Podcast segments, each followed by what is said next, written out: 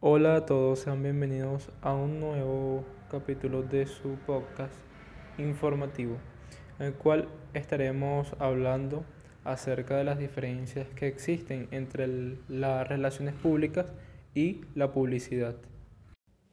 Definición. En cuanto a este punto, las relaciones públicas se definen como un proceso de comunicación estratégico que construye relaciones mutuamente beneficiosas entre las organizaciones y sus audiencias. En cambio, la publicidad, que es una herramienta tradicional directa del marketing, que tiene como objetivo divulgar un producto para estimular su consumo. Como segundo punto tenemos el público objetivo, en el cual en las relaciones públicas se maneja un público diverso. Entre ellos están la prensa, socios, proveedores, accionistas, colaboradores y gobierno. En la publicidad se maneja un público específico, que son los consumidores y clientes. Como, como último punto tenemos el estilo. En las relaciones públicas se maneja un estilo más formal.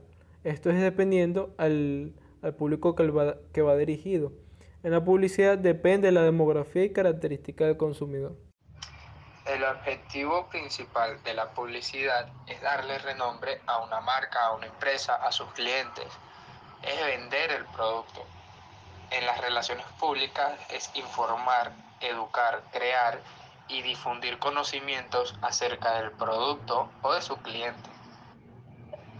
Las similitudes que tienen las relaciones públicas y la publicidad es que en las relaciones públicas suelen respaldar las campañas publicitarias con datos, con características sobre su producto o sus clientes. Y en la publicidad se suele utilizar como una herramienta de comunicación en las relaciones públicas.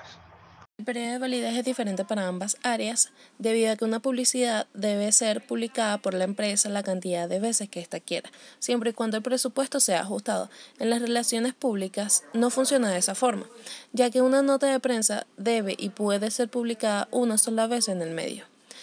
En las relaciones públicas se valora más la redacción y la forma en que se expresa la información y para esto se necesitan contactos claves en todos los medios para que la nota pueda ser publicada y tenga un gran rating. En la publicidad se toma en cuenta la creatividad de la campaña y solo se necesita contactar al ejecutivo de ventas para proceder con la publicación. Bien, en las relaciones públicas los contactos claves suelen ser aquellos directores y grandes CEO que forman parte del público externo. Y en la industria publicitaria se toman mucho en cuenta aquellos contactos en diferentes organizaciones, los cuales participan en la toma de decisiones y en la ejecución de los planes publicitarios.